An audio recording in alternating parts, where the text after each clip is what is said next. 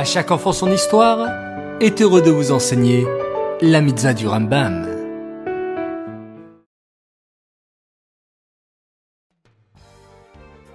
Bokertov les enfants, je suis ravi de vous retrouver de nouveau pour étudier les mitzvahs du Rambam. Vous êtes en pleine forme? Baruch Hashem.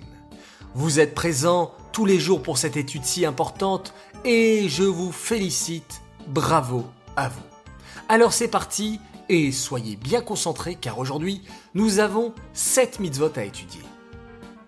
Tout d'abord, il y a la mitzvah positive numéro 191 qui nous ordonne de nommer un Kohen qui, avant le début d'une guerre, va encourager les soldats qui ne sont pas aptes à faire la guerre à rentrer chez eux. De qui s'agit-il?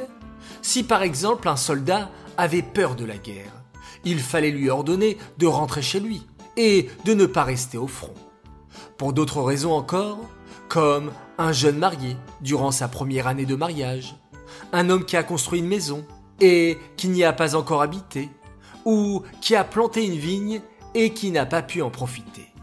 On encourageait ces personnes à rentrer chez elles et à ne pas rester dans l'armée.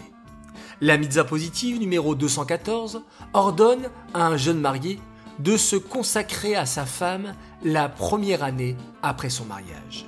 Il ne pourra pas aller en voyage sans elle, partir en guerre ou la laisser seule. Au contraire, il devra rester avec son épouse et la réjouir. La mise négative numéro 311 nous interdit d'obliger un jeune marié, durant sa première année de mariage, à faire un travail qui l'éloignerait de la maison et de sa femme. Au contraire, le jeune marié doit rester auprès de son épouse pour la rendre heureuse.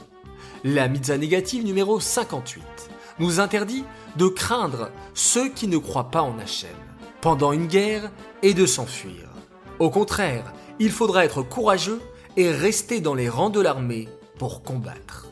La mitzvah positive numéro 221 nous apprend toutes les lois relatives à une belle femme d'un pays ennemi avec laquelle un soldat juif voudrait se marier en allant en guerre.